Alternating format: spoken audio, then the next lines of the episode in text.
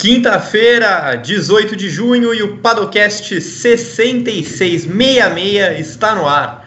Bom dia a todos que estão nos acompanhando ao vivo pelo Facebook ou por sua plataforma preferida.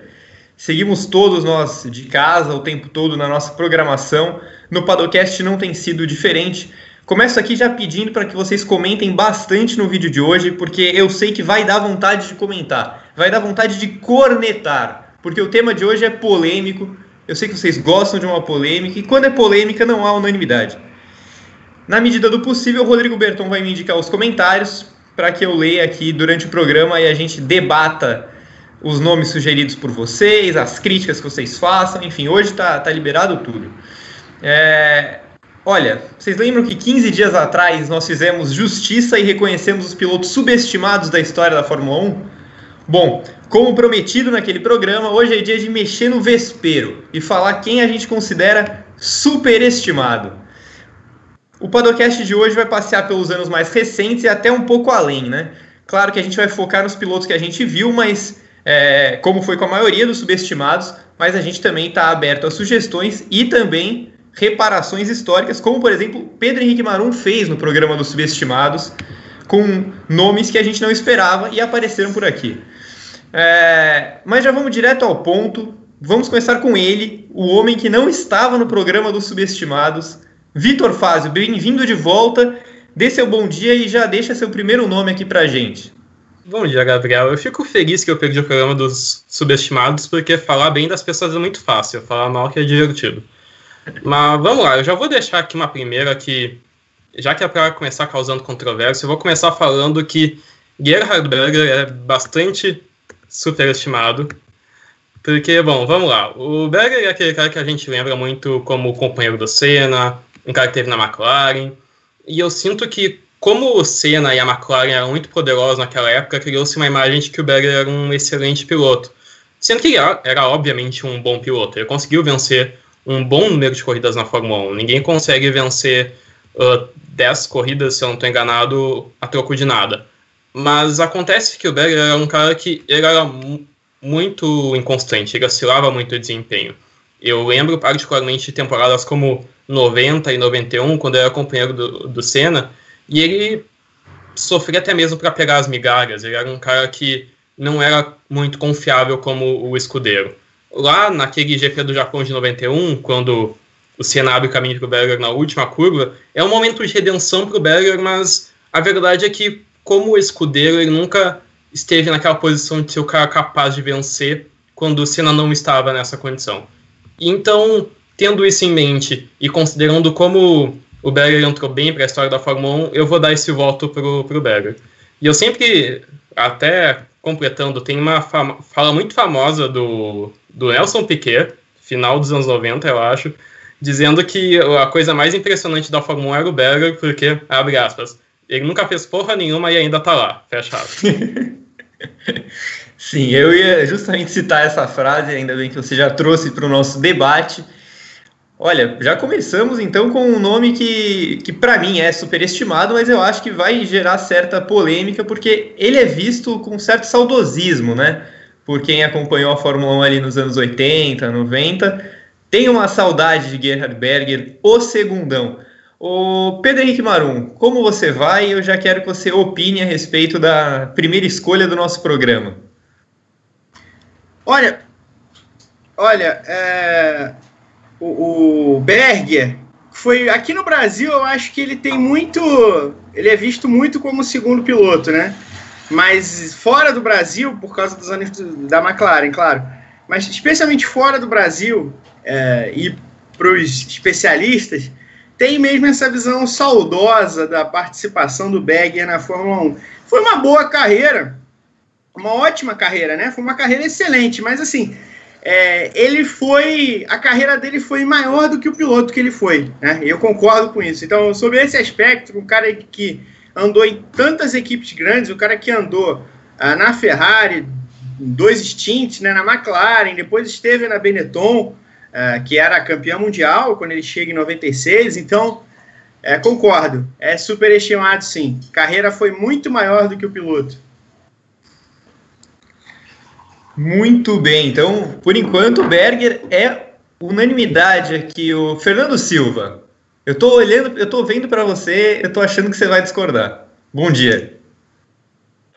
Bom dia não, né? Grande dia! Grande dia! Bom dia, Gabriel Curti, é, Pedrinho Maru, Vitor Fábio, Rodrigo Berton, todas as amigas, aos amigos do Grande Prêmio. Grande dia!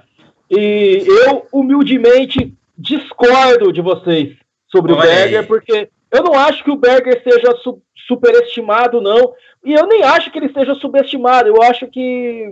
Eu acho que ele tem um lugar ok na história como piloto vencedor, mas para mim ele não passa de um, parafraseando Mark Webber, não passa de um muito bom segundo piloto, como foi o próprio Webber. Para mim eles são equivalentes aí, porque tiveram a chance de pilotar carros vencedores. O Berger na, na Benetton, uma lembrança um pouco mais antiga, quando ele venceu o GP do México pela Benetton, Benetton, se não me engano, com motor BMW. E aí foi para a Ferrari, teve uma carreira interessante, né? Na Ferrari, McLaren, depois voltou para Benetton.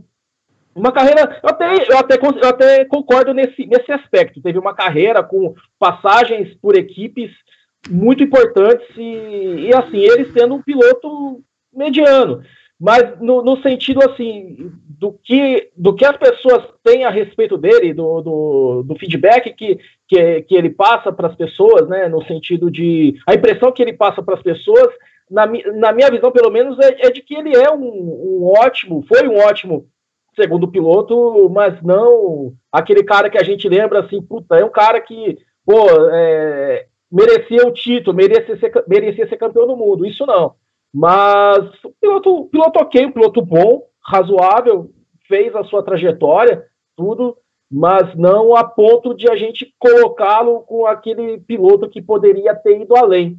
Eu acho que ele foi tá bem na média aí do, dos pilotos que a gente viu na Fórmula 1, ganhando corrida aqui e ali, mas sem construir aquela, aquela, aquela aura de grande piloto em torno dele, como a gente viu e vê em outros casos aí. Muito bem, tá justificado. Então, olha, é, eu acho que essa vai ser uma tônica do programa. Eu vou ficar muito surpreso se, algum piloto tiver quatro votos positivos é, como superestimado. Então, Berger, por enquanto, 3 e 1. É bom a gente guardar esses números, porque lá na frente vamos fazer um balanço final. Pedro, por favor, sua primeira sugestão aqui. Olha, nós, nós falamos dele no programa de duas semanas atrás. E é o primeiro cara que vai surgir nas duas listas, que é Nigel Mansell. Olha aí. Nigel Mansell, é, como eu, a gente estava conversando antes do programa entrar no ar sobre os nomes que podem aparecer na lista e eu falei que tudo é contexto. Absolutamente tudo é contexto. O que, que é superestimado e o que, que é subestimado.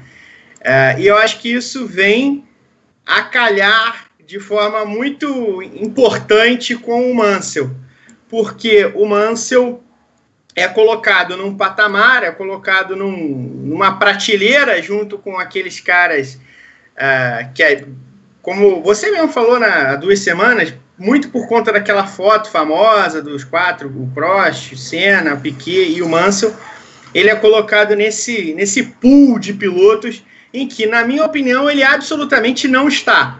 É um grande piloto, é uma grande figura, especialmente a figura é muito, muito importante, muito legal. É, foi um piloto muito rápido, foi um ótimo piloto, está na história da Fórmula 1, é, né, campeão mundial, não preciso uh, ir mais além.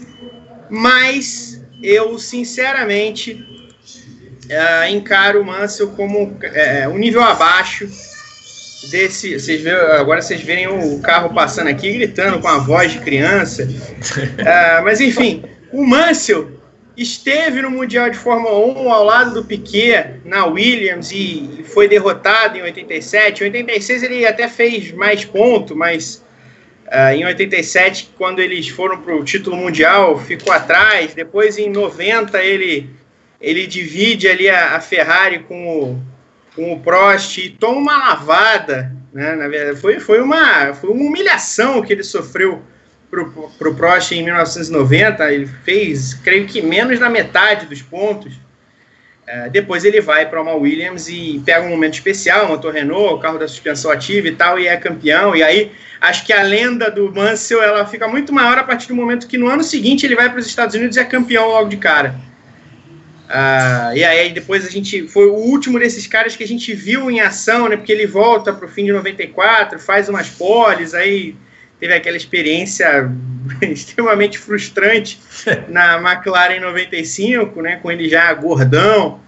Uh, e aí ele, ele ficou o tempo, como eu falei também há duas semanas, o tempo fez muito bem ao Nigel Mansell. Né? Ele saiu de ser um cara muito visto como folclórico, visto como subestimado, para ser um cara colocado é, nesse, nesse limite, nesse patamar aí que ele não está, na minha opinião.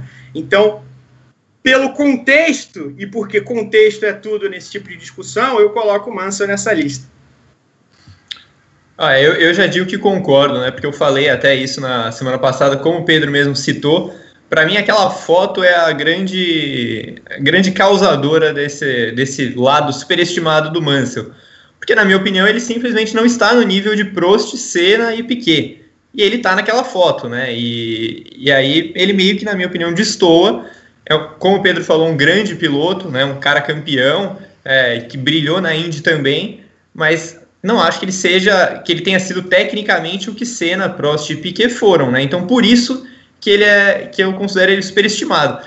A gente tem inclusive uma foto recente que, que é, alguém, alguém colocou na redação, acho que foi o Fernandão. nesses dias, é, que é uma foto do Vettel, do Alonso, do Hamilton e do Weber. E aí, com todo respeito ao, tinha o Button também, se não me engano. É, e o Button.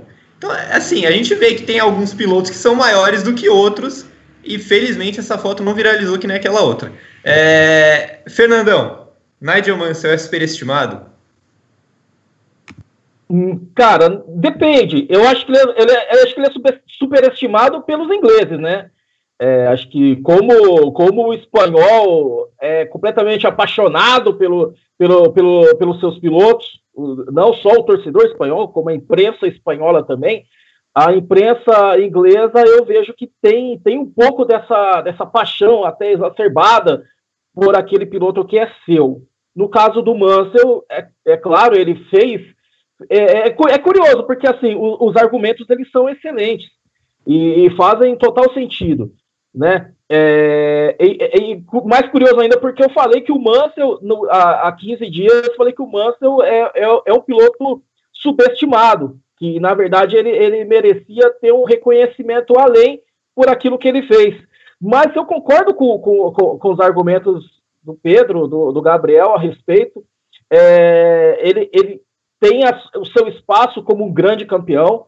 A gente pode colocar, é, talvez foi maior que outros pilotos com o título só, se a gente colocar, por exemplo, o Nico Rosberg, mas no comparativo com, com os gigantes da Fórmula 1, se a gente colocar, pô, Nick Lauda, entrando no contexto daquela foto, que se não me engano foi em Portugal, é, é, Senna, Prost, Piquet, realmente não come na mesma mesa, né? Não come na mesma mesa. Eu, eu, eu vejo o Mansell como um piloto que está no patamar ok para aquilo que ele conseguiu na carreira, sendo campeão uma vez e três vice-campeonatos, mas não não coloco na galeria dos grandes da Fórmula 1. É como vocês bem pontuaram, né, que ele viveu o auge da sua carreira até quase beirando os 40 anos, sendo campeão da Fórmula 1 com aquele carro maravilhoso, do, aquele carro do outro planeta, depois sendo campeão na Indy, ele foi para a Indy, engrandeceu ainda mais a categoria e foi campeão lá, então é, mostrou que, que vivia o auge, um auge um tanto tardio até, se a gente comparar com, com os dias de hoje. Mas eu concordo também com, com essa afirmação de que ele não pode ser considerado como um dos grandes de todos os tempos. Aí eu concordo completamente com vocês. Pois é, rapaz. Olha, o, o Mansell vai gerar um quebra-cabeça aqui pra gente. Eu já, eu já tô até, inclusive, pensando nas chamadas pra gente colocar na, na no site, porque é impressionante esse caso. Vitor Fázio, é, é, subestimado, é superestimado ou é tudo questão de perspectiva? Eu acredito que o Mansell ele é um pouco superestimado, porque, indo um pouco na linha do que o Fernando já disse, uh, ele é fruto muito do que a mídia britânica construiu como Nigel Mansell, porque a gente olha para os campeões ingleses, a, Inglaterra vai dominar a Fórmula 1 até ali o começo dos anos 70, até ali o Jack Stewart, até o James Hunt, e aí, ali nos anos 80, ali nos anos 90, não vai ter praticamente ninguém, vai ter o Mansell só. E aí vai ser isso até surgir o Hamilton. Então, aí tu tem que ver os pilotos britânicos da época. Tinha ou era o Mansell, ou era o Warwick, ou era o Brundle, ou era o Blundell. Então, quando tu compara com esses outros, é claro que o Mansell se sobressai. E, claro, ele se tornou ainda mais importante porque, muito por ter um carro muito bom, ele se tornou protagonista numa era de gigantes. Mas, colocar o, o Mansell no mesmo nível do, do Senna, do Piquet e do Prost é que nem, sei lá, olhar para aquela seleção de 2006 e falar que aquela seleção tinha o Ronaldo, tinha o Ronaldinho, tinha o Kaká e tinha o Cicinho. Não tá no mesmo Opa, nível. Cadê o respeito? Ah, pronto, agora vamos ter que discutir o Cicinho aqui, mas enfim. You just called, you just called to Nigel Mansell. então, na verdade, eu concordo 100% que o Mansell, apesar de ser um, um bom piloto, um piloto marcante para a Fórmula 1, ele é muito fruto de mídia e do imaginário que se construiu ao redor dele. Muito bem. É, eu não sei nem como mexer nesse placar do Mansell aqui de votação, porque a gente fez muitos cenários possíveis. Eu vou colocar 3 a 1 só para. Porque, como o Fernandão falou, colocou ele como subestimado na semana passada, retrasada, para a gente dar essa equilibrada. O Fernandão, agora, né? Cê, cê, Vamos lá. Olha, eu tô sentindo, Fernandão, eu tô sentindo no seu olhar hoje que você tá vindo pra polêmica. é, esse, esse nome eu acho que, que vai, vai mexer com o brilho de muita gente. Ih, rapaz. É... Cara, eu já, já vou falar o nome, depois a gente vai falar um pouquinho a respeito. Eu acho o piloto, talvez o piloto mais superestimado da história quando a gente fala sobre a aura que se construiu em torno dele, para mim se chama Gilles Villeneuve.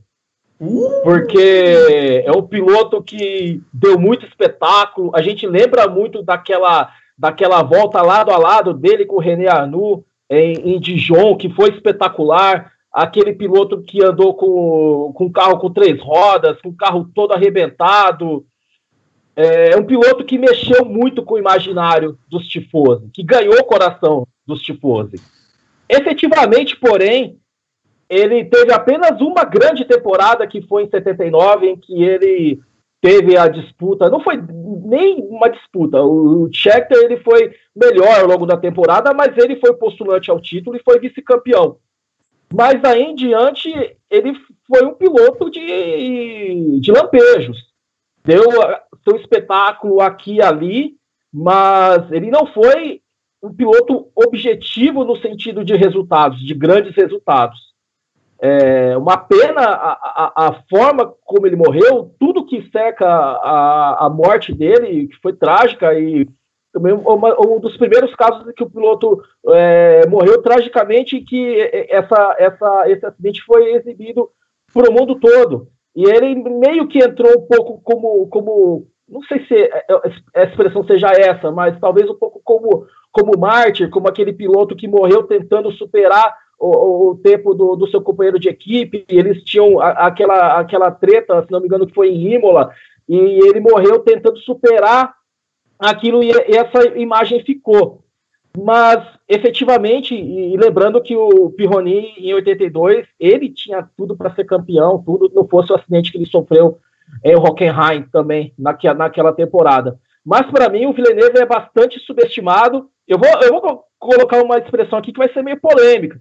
O Gilles Villeneuve, o Villeneuve, para mim, ele é o Kamui Kobayashi, com sobrenome francês, e que pilotou na Ferrari. Esse, para mim, é Gilles Villeneuve. É isso aí. Que, olha, eu, eu falei que o Fernando estava pronto para o crime hoje, né? Ele, tá, ele, tava, ele tava chamando o jogo já desde o começo.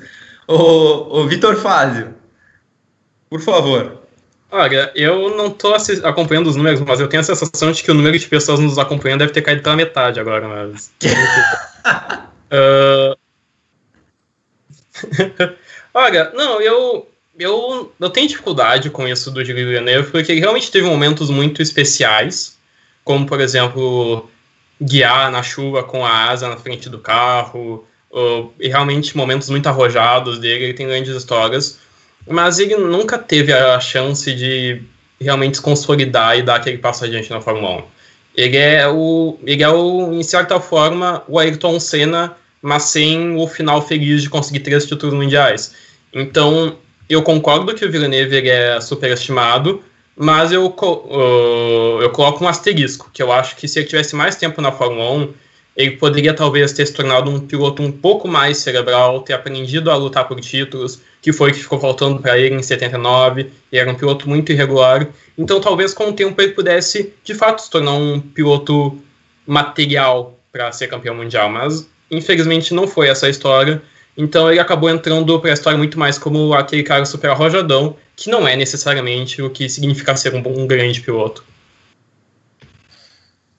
Olha só, é, olha, interessante. O Pedro Henrique Marum, Gilles Villeneuve, foi aquele, aquele jogador que levou a bandeirinha, a bola para a bandeirinha de escanteio, cercado por seis turcos e saiu correndo, esperando o apito final? Gilles Show. Gilles Show? Show, é. O, o é, é, curioso, é, de novo, tudo é contexto, então eu, eu, eu concordo com os dois eu concordo que ele é superestimado quando eu, eu lembro do Jeremy Clarkson, apresentador original do Top Gear, programa eh, de televisão em inglês, falando que ele sempre, ele sempre viu, ele viu durante muitos anos o, o Gilles Villeneuve como o melhor piloto que ele já tinha assistido, melhor piloto de todos os tempos da Fórmula 1. Então, nesse aspecto, é, sim, ele é superestimado. É, ao mesmo tempo, eu concordo com, com o Vitor que é uma pena que ele não teve o tempo para virar o cara mais, não exatamente um piloto cerebral, que eu acho que ele nunca seria, mas um, um piloto que sabia dosar melhor uh, o momento de, de, dar espetáculo, de ser, de ser o Gilles Show e o momento de, de, de ser pragmático. Aquela temporada de 1982, ela é muito curiosa, porque a Ferrari tinha um carro muito melhor do que o, a Ferrari tinha um carro que não era tão rápido quanto o da Renault, mas o, da, o carro da Renault quebrava o tempo inteiro, né? Então, tanto que nenhuma das duas acaba sendo a Renault também não, não acaba não sendo campeã depois de todos os problemas que a Ferrari teve. Uh, o campeonato acaba indo para o Keck Rosberg. Mas o, o, o Villeneuve, ele estava ali junto com o Didier Pironi, né? O Pironi tinha feito um ponto, creio, nas duas primeiras corridas. A Ferrari teve um problema no início do campeonato, o Villeneuve abandonou. Uh, e aí eles tiveram aquela, aquela treta em, em Imola.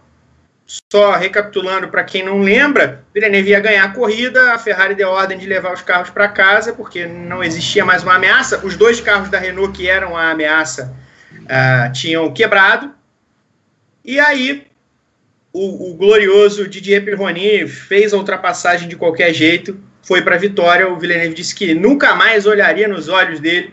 E aí, algumas semanas depois do GP da Bélgica, em Zolder, no, no treino de classificação, o Villeneuve sofreu um acidente e morreu. O Pironi uh, seguiu, ia para o título, até que sofreu um acidente em Hockenheim, esmigalhou as duas pernas e nunca mais uh, guiou um carro de Fórmula 1 de novo o título acabou ficando entre a Renault, John Watson na McLaren e o Keck Rosberg, e o Keck Rosberg disparou para ser campeão. Como faltava só cinco corridas para o título quando o Rosberg, quando o Pironi saiu, ele tinha muito ponto na frente do, do Rosberg. O Rosberg jamais teria sido campeão, o Keck Rosberg, caso o Pironi não tivesse é, se machucado.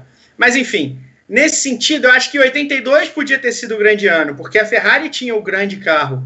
É, ia ser uma briga interna. Então, lamento muito por isso, mas concordo. Para um cara que é visto também no, no, nível que ele é colocado, acho que ele não está. Acho que ele não está nesse, nesse nível de, de primeira, primeiro escalão da história da Fórmula 1, que esse nível precisa misturar espetáculo, precisa misturar velocidade com o pragmatismo necessário para ganhar corridas e disputar campeonatos. Muito bem, é, eu, eu vou na mesma linha de vocês. Eu acho que que faz bastante sentido essa leitura do que ele poderia ter sido e do que ele poderia ter se transformado, né? Porque eu acho que ele ainda era um piloto é, que tinha margem para se para melhorar em alguns aspectos, obviamente, e acho que ele melhoraria durante os anos, mas é muito difícil a gente fazer esse exercício de imaginação. Então, pelo que ele foi, eu acho que ele é um pouco superestimado também, sim. É, acho que se criou uma imagem de que talvez é, ele não ele era um piloto que dava muito show, muito espetáculo, mas é, ele não era um grande piloto no sentido de resultados. E acho que isso precisa ser colocado em, é, em questão também. É, olha, vamos para a segunda rodada. Eu, vou, eu, eu, eu, separei alguns nomes, mas eu só vou perguntar no final caso vocês não citem. É, já inclusive o Berton já me mandou algum um comentário aqui, mas eu vou ler mais para frente quando juntar mais.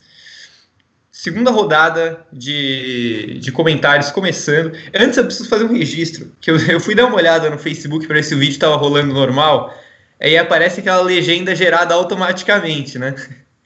E o Villeneuve e Pironi virou Vila Kennedy e DJ Rony. Então, só registrando aqui esse belíssimo momento do Padocast dos superestimados. É, Fernandão, começa então, vamos de trás para frente agora. Manda mais um nome para a gente. Eu, olha, eu anotei, eu anotei dois nomes, eu acho que com certeza um deles vai. Na verdade, eu anotei algum, alguns outros. É, mas eu acho que também, eu acho que entra um pouco também no contexto do que a gente falou a respeito do Mansell. O, o Jenson Button foi campeão do mundo naquele ano em que ninguém achava que ele poderia ser campeão. Ele estava quase, ele estava desempregado praticamente, assim como o Barrichello, é, no fim de 2008 para 2009, quando veio a Brown e varreu todo mundo e foi a grande surpresa, talvez, da história recente da Fórmula 1. E ele aproveitou a oportunidade, foi melhor que o Barrichello e naquele primeiro semestre ele ganhou o que podia ganhar, teve aquela gordura o bastante para depois é, segurar essa vantagem até o final. No segundo semestre, a Red Bull cresceu bastante, né, aproveitou bastante aquela regra do difusor, tudo, construiu um carro excelente e o Vettel teve uma ascensão naquele período e por muito pouco, digo que estivesse de repente talvez mais umas duas, três corridas, talvez o Vettel seria campeão daquele ano. Eu vejo também o Button como um piloto idolatrado, principalmente pelos ingleses, e faz parte, né? É do, é do, é, é do feitio isso, é do, do, nacionalismo inglês, esse tipo é, de postura de valorizar o seu piloto, tudo. Mas eu não vejo o Button como um, um piloto excepcional. Teve atuações muito importantes, muito boas. A gente lembra da, da forma como ele ganhou a primeira corrida da carreira dele, que foi o GP da Hungria de 2006. A Fórmula 1 até é, hoje é, eles colocaram um post a respeito né, de, do, da primeira corrida, o primeiro, primeiro primeira pole, primeiro, primeira vitória e tal. E, e, ganhou de Honda. Então, assim, não foi fácil, foi uma, uma grande campanha. Lembrando que ele estreou muito cedo né, na Fórmula 1, né, fez aquele vestibular, ele e o Bruno Junqueira para definir a vaga, estreou na Williams, depois é, foi para Benetton, que, que aí virou Renault, e aí depois ele conseguiu deslanchar mesmo naquele período, né, no meio da década, em que a Honda construiu um carro muito bom, depois a, a equipe é, naufragou, praticamente fechou, fechou, as portas, foi vendida, o Ross Brown comprou, e aí teve todo esse esse contexto que a gente sabe. É, além do título, eu destaco o, o feito que foi o, o, Button terminar à frente do Hamilton em 2011, se não me engano, no campeonato. Né? Mas foram feitos importantes, mas que para mim não não constroem, não, não fazem do Button ser esse, esse grande piloto, esse piloto que a gente vai é, lembrar que a gente, quando a gente é perguntado sobre um, um, um, piloto excepcional, quais os 10, sei lá, os 10 grandes pilotos da Fórmula 1, talvez os 20 melhores pilotos da Fórmula 1, e o Button não vai fazer parte. Então, assim, um, um, um piloto muito bom, campeão do mundo, isso fica para a história sempre, é o que vai ficar, mas para mim não entra na galeria dos grandes. E eu vejo que às vezes o Button ele é superestimado em alguns aspectos, quando a gente fala de lista, quando a gente fala de determinados momentos, enfim. Se a Brown não tivesse construído aquele carro mágico é, que casou perfeitamente com o motor Mercedes, é, jamais o Button seria campeão do mundo e jamais a gente estaria falando, falando dele hoje aqui também. É, é, antes de chamar o, o Vitor e o Pedro, eu já queria registrar que eu concordo. O Button, inclusive, está na minha lista, é, ia ser um dos nomes perguntados lá no final, porque é, é para mim é, é, o mesmo argumento que o Fernandão usou. Assim, ele foi um ótimo piloto, é, ele teve uma carreira bem sólida, com bons resultados, alguns resultados acima do que os carros dele permitiam mesmo. Mas ele é um cara que acabou muito por, por aquela história de novo da mídia britânica, é, sendo alçado a um patamar em que ele simplesmente não ocupou. Né? É, eu acho que, que é, o, o Button, por exemplo, de novo aquela história do pior campeão da história, né? Que eu não sou a favor disso, mas sempre que tem essa discussão, você geralmente ouve muito mais o nome do Rosberg, do Damon Hill, e, e geralmente não ouve o Button, né? Eu não entendo muito bem por quê. É, eu acho sim o Button um piloto superestimado. O Vitor Faz, o que você acha?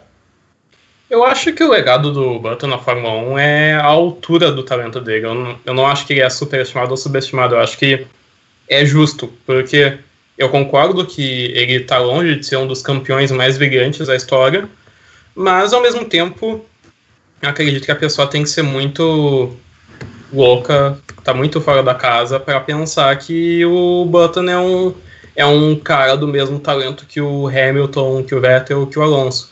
Então, de fato, o, o fato do Button ser britânico ajuda muito, principalmente que o Button surgiu na Fórmula 1 ainda no começo dos anos 2000, ali um período que o Coulter já estava em decadência, o Hamilton ainda não tinha surgido, então o Button é um pouco o salvador da pátria para eles. Mas, em contrapartida, o Button teve momentos muito marcantes na McLaren. As temporadas dele em 2011, principalmente, mas em 2012 também, foram temporadas muito boas. Ele era um piloto muito técnico, mas realmente ele nunca seria o campeão mais brilhante de todos. Mas eu acredito que ele tem um bom reconhecimento. Eu acredito que ele está com o seu devido tamanho na história. Muito bem. Pedro, vamos lá. Eu vou empatar isso aí. É, Ih, eu tô rapaz, com, tô com o Vitor. Eu não acho que o Button é superestimado, porque assim, eu não, não, vejo o Button sendo colocado nesse nessa pegada de, de maiores pilotos, nem do seu próprio tempo. Uh, eu realmente não, não me lembro de, de gente equalizando o Button com o restante desses caras. Eu acho que o Button foi sim muito bom, tanto é que ganhou do Hamilton e do Alonso, né, como companheiro de equipe. Perdeu também, mas o fato de, de ganhar mostra muito. Uh, eu acho que o Button foi mais piloto que o Rosberg. Eu acho que o Button foi mais piloto que o, que o Damon Hill. Uh, acho até que o Button podia ter números melhores, não tivesse sido. É, não tivesse basicamente perdido dois anos numa Honda que era uma, uma tenebrosa em 2007 e 2008. Uh, ele tem a grande vitória, a vitória de assinatura, que é aquela vitória no Canadá em 2011, que é um negócio espetacular, é uma das, das maiores vitórias que eu, que eu me lembro de ter assistido. Eu acho também que o, o legado do Button na Fórmula 1 está da altura do piloto que ele foi. Muito bem, então tivemos o primeiro empate aqui. Nesse momento, o Button é o menos superestimado da nossa lista, segundo as nossas contas até o momento. Pedro Henrique Marum, aproveitando já que você defendeu Jason Button, agora é, agora é hora de você ser criticado e ser julgado duramente. Cara, eu vou ser cancelado agora, com certeza. com certeza. Porque, olha, é difícil a gente, no, no, outro, no outro programa, a gente tentou trazer o máximo possível de nomes dessa geração, desse tempo. Mas é, é complicado quando a gente vai falar de gente superestimada, porque muito do que dá é, o tratamento superestimado a um piloto vem do tempo. Né? O tempo cria a lenda, a lenda vem na esteira do tempo. E eu vou trazer um cara aqui que eu acho, eu quero me explicar bem. Eu acho que ele não é superestimado pela habilidade de pilotagem. Eu acho até que ele é meio subestimado pela, pela capacidade de pilotagem. Mas eu acho que ele ficou superestimado pelo que os últimos anos trouxeram. E os últimos anos trouxeram um, um filme é, superstar de Hollywood, é James Hunt. É, é, James Hunt, tirando o ano em que ele foi campeão mundial, 1976, ele ganhou quatro corridas na Fórmula 1. E ganhou de Hesketh, sim, ganhou em, 70, em 75, creio. Mas é, ele não está nesse patamar de pilotos dominantes da história. É aquela coisa, se a gente for, a gente for fazer uma lista de, dos 20 maiores pilotos da história, o James Hunt não vai estar nela.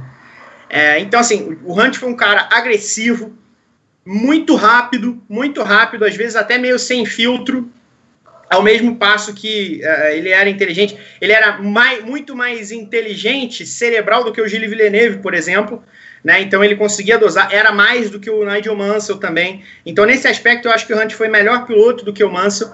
Mas eu acho que o, o filme de Hollywood, você ter lá o cara reproduzido pelo Thor, é, transformou o James Hunt num, num, num, num, cara de um nível que ele não foi. Ele não foi um piloto do nível do Nick Lauda. Né? Até se ele no auge tivesse sido tão bom quanto, e eu acho que ele ficou consideravelmente abaixo, a, a longevidade do Lauda né, transforma o Lauda num cara muito diferente. O Hunt teve uma carreira muito curta, então eu coloco o Hunt nessa lista. Vou, nunca mais vão deixar eu entrar no Reino Unido. Cara, é, para mim é isso. Assim, eu, eu, eu assino embaixo, porque eu também acho que enquanto talento no meio, talvez ele seja subestimado. Mas ó, a, a, imagem do filme é, de que como se ele tivesse rivalizado com o Lauda tipo, a vida inteira, é, gera essa distorção óbvia, né? Assim, quem assistiu o filme até sabe que não foi isso. Mas, mas se você pega só alguns trechos do filme, se você não viu com tanta atenção, você vai começar a colocar numa conversa lá na frente daqui a 20 anos, não, pô, porque Prost Senna, não, porque, pô, é... Hunt Lauda. Não foi exatamente assim. Você teve um ano no auge do Hunt, mas é, não foi exatamente o que aconteceu na carreira deles. Então eu acho que realmente a imagem cinematográfica que foi criada com o Thor é, causa assim uma, um certa uma certa superestimação. O que você acha aí, o Fernandão? Pô, eu tô com vocês, eu tô com vocês completamente. Eu acho que o, esse, essa imagem romantizada passa a impressão de que ele foi mais do que, do que realmente foi, do que, do que a história que ele construiu no esporte, né? é, acaba, acaba refletindo uma imagem que não, não condiz muito com o, o que de fato aconteceu. Eu concordo muito com vocês. É, é, curioso, né? Porque o que aquela, aquele, aquele negócio da história que às vezes contada mil vezes acaba virando verdade, né? O que fala pós-verdade e que no fim das contas acaba que não foi não foi tudo isso. É claro, foi campeão, foi campeão do mundo, isso jamais vai ser, é, vai ser esquecido e vai ser desvalorizado, mas também não é aquele piloto que a gente vai lembrar pela, pela, pela carreira em si, né? Pela carreira lendária, né? Teve um grande ano, mas não teve aquele aquele contexto todo. Ele é muito lembrado também por ele ter sido um playboy, um mulherengo, tal. E esse folclore também acaba ficando e faz parte dessa imagem romantizada que se tem em torno dele. Mas na prática, como como piloto em si, eu concordo totalmente com vocês. Muito bem. Vitor Fázio, pintou o eterno 4 a 0 ou tem o um golzinho de honra de James Hunt? Não, eu concordo com vocês. Eu acredito que, na verdade, o James Hunt é um cara que ele tinha o talento, mas talvez tenha faltado aquela gana de ir em frente depois de ser campeão, porque uh, por mais que o filme, voltando um pouco pro Rush, o Rush ele força a barra quando coloca o James Hunt e no mesmo patamar. E, claro, a gente dá essa liberdade artística para eles porque é um filme, não é um, para ser um documentário sobre 76. Mas uma coisa que o filme mostra muito bem é que o Hunt não é o cara que estava na Fórmula 1 para conseguir ser tricampeão, tetracampeão, pentacampeão, como é o caso do Nick Lauda, que é um cara que conseguiu o primeiro título, conseguiu o segundo e, conseguiu, e seguiu com fome, seguiu na Fórmula 1 por mais anos, muitos anos. O James Hunt, a sensação que deu é que ele murchou completamente depois de ser campeão. Porque em 77 e 78 ele ainda vai ter alguns momentos mais ou menos com a McLaren, mas já muito abaixo de 76. E aí, em, e aí ele vai para uma última temporada, em 79, pela Wolf, se não me engano, e faz meia dúzia de corridas e deixa a Fórmula 1 por completo. Então, Ele é, sim, um forte candidato ao posto de campeão mais opaco da história da Fórmula 1. E ele, ele fez a história porque ele virou um mulherengo. E eu digo mais, ele só fez história por causa do filme. Porque antes do Rush, pouquíssima gente conhecia o James Hunt. Pouquíssima gente sequer associava ele ao Nick Lauda. Ele é realmente fruto, o fato dele ser super, superestimado é fruto direto do, do filme. Exatamente, é, é isso mesmo. O, é você que está faltando colocar o um nome na nossa segunda rodada, Vitor Fazio?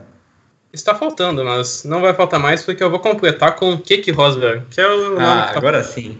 Por favor. Porque a gente já falou de 82, e 82 é uma temporada muito emblemática na Fórmula 1, é uma temporada que foi muito dura para a Fórmula 1, porque basicamente já teve a morte do Villeneuve, como a gente falou, já teve por exemplo, também o acidente do Pironi, que estava para ser campeão, mas deu aquele azar tremendo do acidente.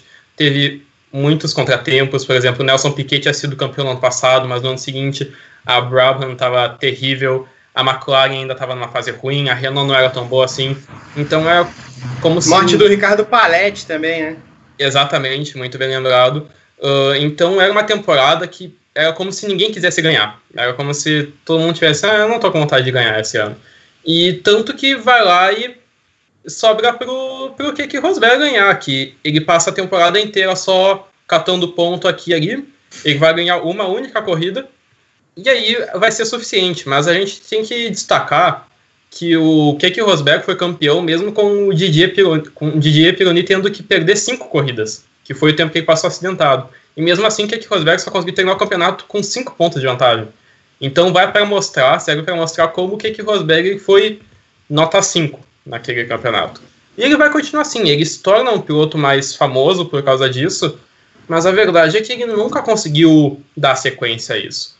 Uh, é um pouco semelhante ao que aconteceu com, com o James Hunt, que é o fato de que numa temporada caiu no colo dele, deu tudo certo, mas nas outras, quando tinha que se colocar frente a frente com uma concorrência mais forte, ele não conseguiu fazer resistência alguma. Em 83, a Brabham e a Renault voltam a melhorar, dão um pau no, no Rosberg ainda na Williams. Em 84, ele também não consegue fazer muita coisa com a Williams. E aí ele vai indo até se aposentar em 86. Ele é um cara que muita gente olha com bons olhos porque é um piloto dos anos 80, aquela coisa toda de ah, correu contra o Piquet, correu contra o Senna, mas comparando o pai contra filho, eu não tenho dúvida para mim que o Nico Rosberg foi um piloto não só muito mais importante, como também muito melhor do que o pai.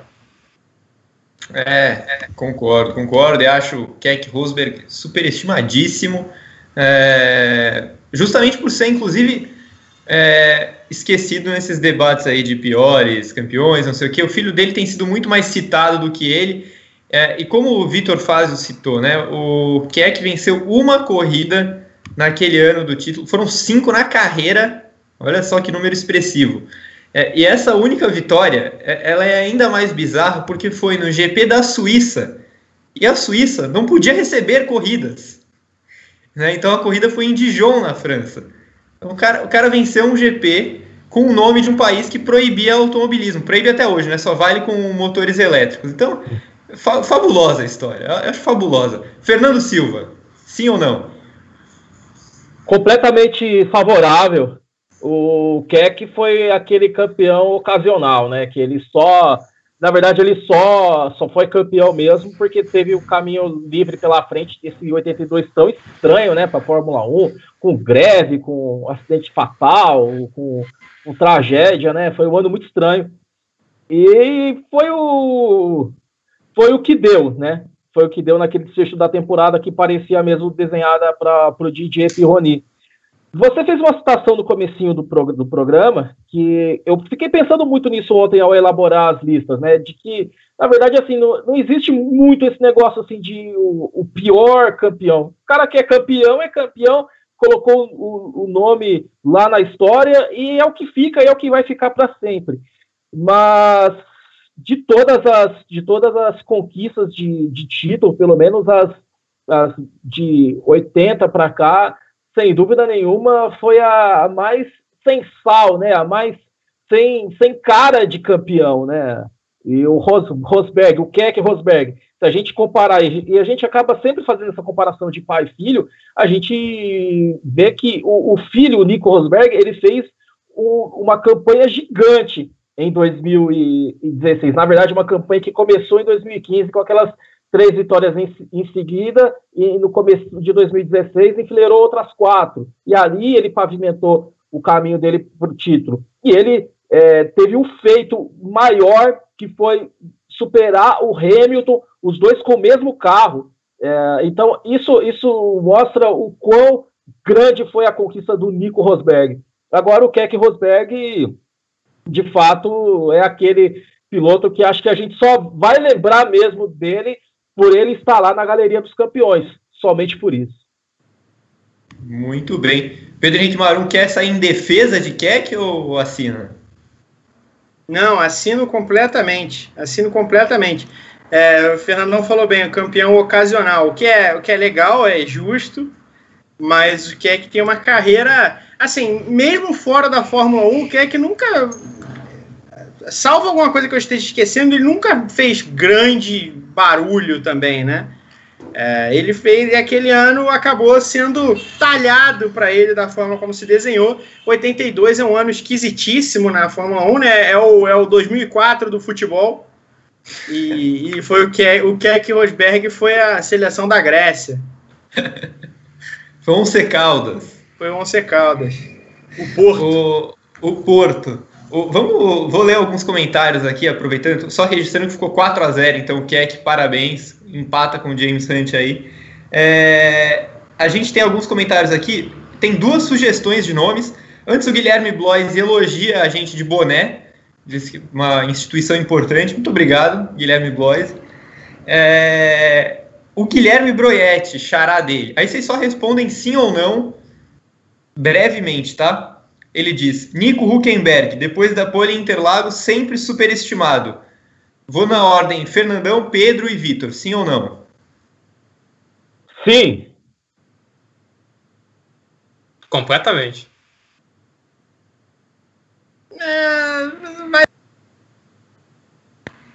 Eu acho que o Huckenberg tinha talento para fazer muito mais na Fórmula 1.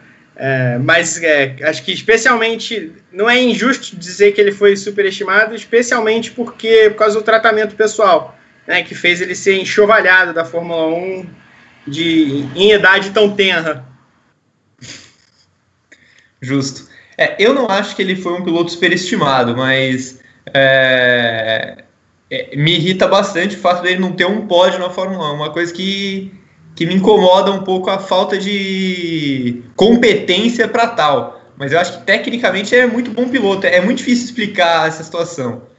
É, o Túlio Marcos. Jean Lesi. Dois anos de Benetton e nenhuma vitória. Cara. Rapaz. Eu, assim, eu, meio que atropelei o Fernandão, mas vamos lá. Eu acredito que o Jean Alesi, ele é um cara que ele tinha o, ele tinha o talento, mas que uh, quando a gente lembra da trajetória dele, que ele começou na Tyrrell e aí ele vai para a Ferrari, a gente tem que lembrar que ele podia ter ido para a Williams uh, em 91, mas ele decidiu para a Ferrari e acabou sendo uma decisão uh, muito, muito errada. E a partir disso se cria essa imagem, eu acho, de que ah, o Jalesi era azarado, que ele tinha talento, mas ele era azarado. E azar não explica tudo. Ah, alguém pode ter uma corrida azarada aqui ali, mas não existe uma carreira inteira azarada. Então, se o, a, a carreira da Alesi nunca mais decolou depois de ir para a Ferrari, não foi por azar, não foi por acaso, foi porque ele simplesmente não era tão bom assim. Mas mesmo assim, existe esse imaginário de que ele era um cara que, na condição certa, poderia ter sido um campeão, o que para mim é um exagero. Fernandão, Pedro? Cara, assim, é, eu, eu, vejo, eu vejo uma situação um pouco parecida com a do Nico Huckenberg, porque os dois, o Alesi, pelo fato de ter, ter vindo antes, o Alesi, a, a, gente criou uma expectativa muito grande em cima do Alesi pelo que ele fez na Tyrrell, né? E, e na verdade isso não se concretizou. E, no caso do Huckenberg, ele pintou muito bem na Fórmula 1, né? O ano que ele fez na Williams, tudo, né? é, como, estreante, o, o, jeito como ficou marcada a, a, a, forma como ele foi pole position Interlagos, aquilo, aquilo deu o indicativo de que ele seria um grande é, no futuro. E isso não se concretizou, mesmo ele fazendo grandes campanhas. Eu acho que, assim, se colocar. É, é, é estranho falar isso, porque se colocar no, na mesma balança, pelas possibilidades, pelas oportunidades que os dois tiveram, para mim o Huckenberg é melhor que o Alesi. O Alesi teve, correu na Ferrari, o Alesi correu na Benetton, correu em equipes com capacidade para dar melhores resultados. O Hulk só correu em equipe do meio e, assim, a campanha que ele fez na Sauber 2013 foi muito boa. Ele teve um confronto direto, por exemplo, com, com o Pérez, foi ali, foi pau a pau. O Pérez foi um, sempre foi um piloto muito bom de equipe intermediária. Quando o Hulk foi para a Renault, ele foi o, o, líder da, da equipe no melhor ano da Renault na Fórmula 1, pós, pós-retorno, em 2018. E, enfim, foi bem com aquilo que ele tinha nas mãos. Teve muito azar, né? Mas no caso aí, eu acho que os dois têm esse paralelo, porque a gente criou uma expectativa muito grande em cima dos dois e na prática eles não se concretizaram como os grandes pilotos que a gente, ou pelo menos eu, esperava que eles fossem na Fórmula 1. Pedro?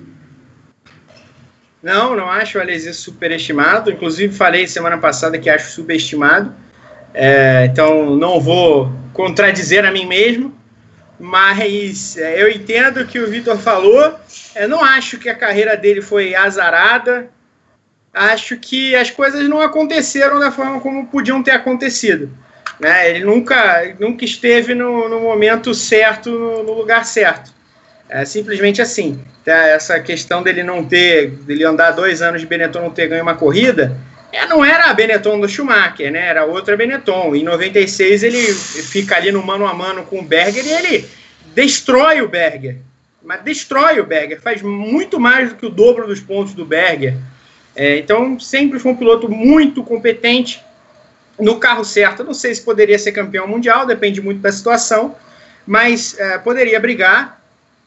É, então, acho que o fato dele nunca ter brigado coloca o, o legado do Alesi na Fórmula 1 abaixo do, do talento que ele tinha, não acima. Também não acho que ele seja superestimado, não. É, acho que, inclusive, os números dele jogam a favor dessa minha defesa. Assim, eu acho que as pessoas não nem falam tanto dele assim por causa disso mesmo. Não, não acho que ele seja superestimado. É, já peço para você que está acompanhando, deixem as sugestões de vocês, que a gente vai fazer mais uma rodada com os três, né, mais um nome de cada, e aí no final do programa, antes de encerrar, a gente lê as últimas sugestões de pilotos para ser, a serem incluídos nessa lista. É, quem que não começou ainda aqui foi o Pedro? Então vai.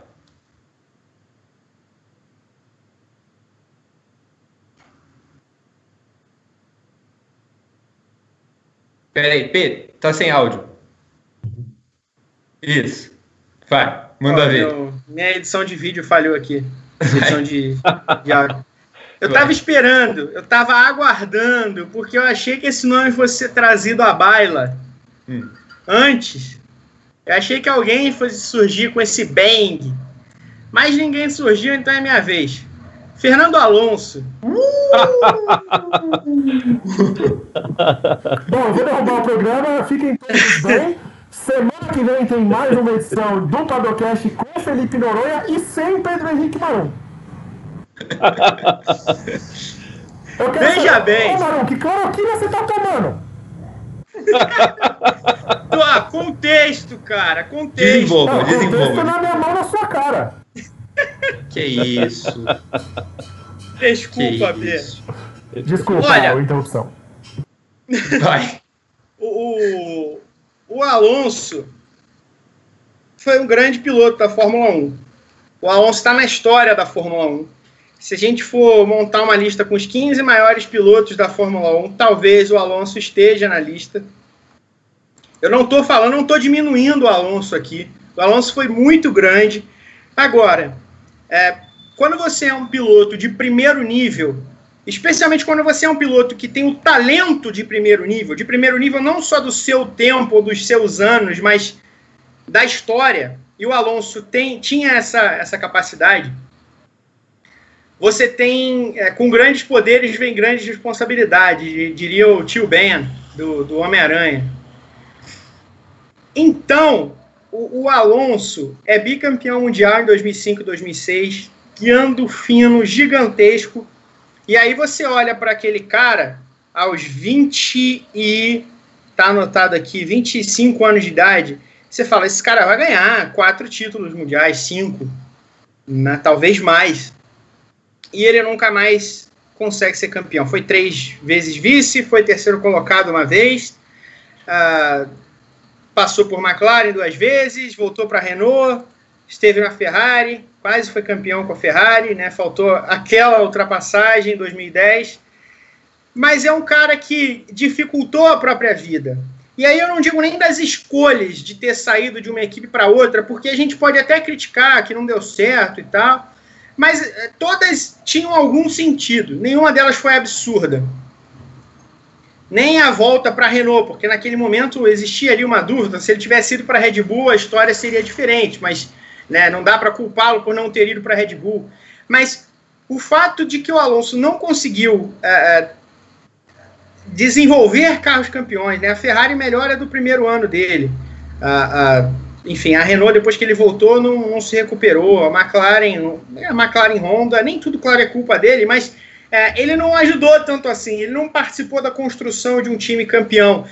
E isso também vem de quem ele é, e da forma como ele trabalha, e da forma como ele não ajuda é, o time e o ambiente. Muitas vezes foi assim.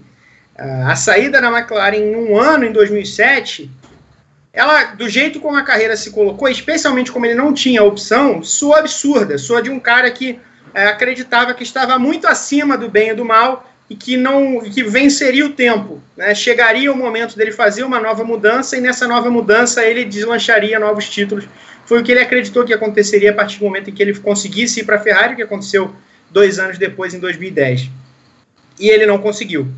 Ah, então, então, por não ter se colocado em situações positivas, por não ter ajudado sempre as equipes em que trabalhava, a gente vê um grande talento passar 15 anos na Fórmula 1 sem ser campeão mundial. Um talento de frente da história. E aí, quando a gente vai discutir Alonso, Vettel e Hamilton, para mim tem uma, tem uma, tem uma diferença gigante.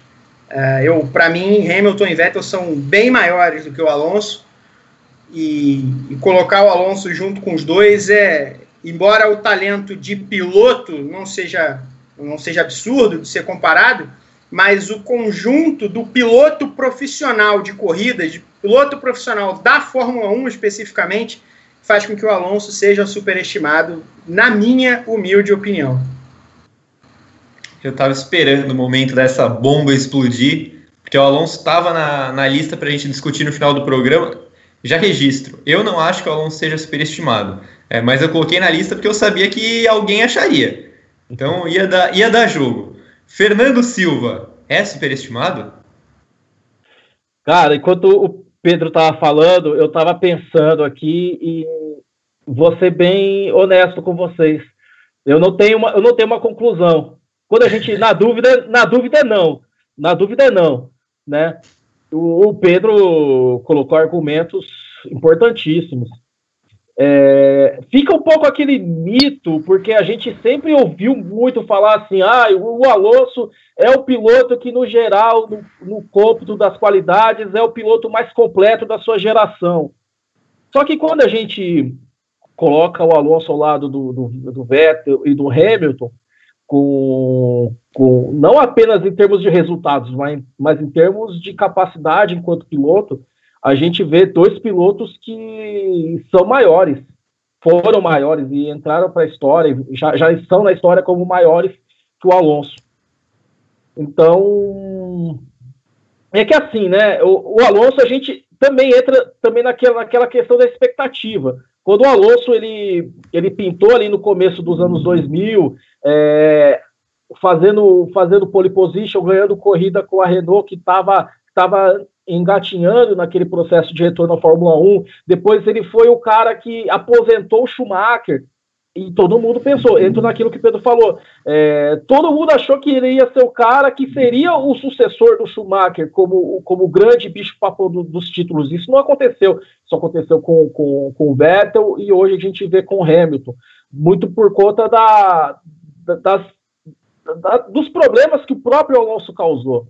Né, da forma como ele, como ele encarou o Hamilton na McLaren e as decisões todas tomadas a partir dali.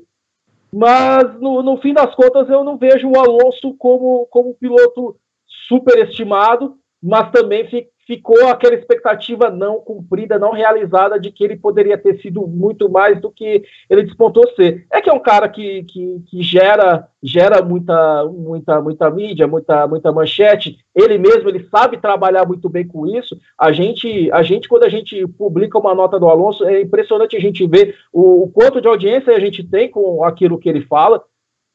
Então, assim, tudo que ele fala repercute bem. É um piloto que, que trabalha muito bem com a sua comunicação. Mas, sinceramente, é, é, eu não vejo o Alonso como, como esse piloto superestimado, mas eu também, de certa forma, esperava mais dele em alguns aspectos, sim. Muito bem. É, Vitor Fázio vai, vai empatar a questão ou vai salvar o Alonso dessa?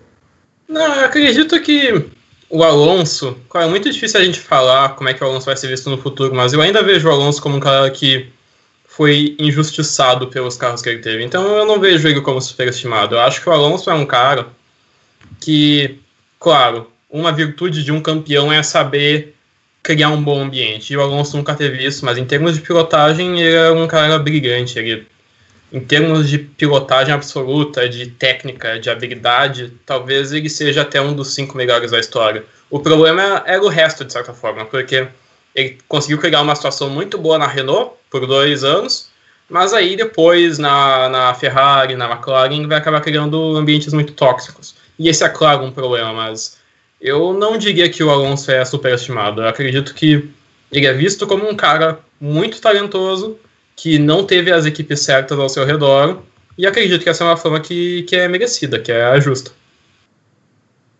Muito bem, então Alonso foi salvo do paredão aqui, conseguiu um poder supremo, ele escapa da Berlinda. É, ó, Fernandão, é seu último nome, capricha, depois tem o último nome do Vitor Fazio ainda. Vai, estoura a bomba. Eu acho que esse nome também pode causar alguma polêmica aqui é, na nossa discussão. Mas a gente fala muito desse piloto já tem alguns anos.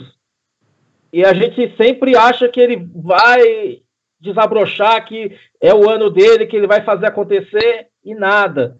É, é, claro que ele já passou por alguns altos e baixos, teve ano que ele nem correu. Eu falo do Esteban Ocon, para mim, é um piloto que tem um hype muito grande em cima dele, mas claro que ele não teve também as, as oportunidades é, esperadas mesmo, né? Quando, por exemplo, quando todo mundo achava que de repente a Mercedes poderia preterir o, o, o Bottas e, e, trazer o Ocon, subir o Ocon, o Ocon que ele é oriundo do programa da Mercedes, isso não aconteceu e a, e a Mercedes Toto Wolff preferiu uma dupla com um piloto claramente número um e um número dois é, competente dentro dos padrões do Bottas, mas um cara que não cria problemas.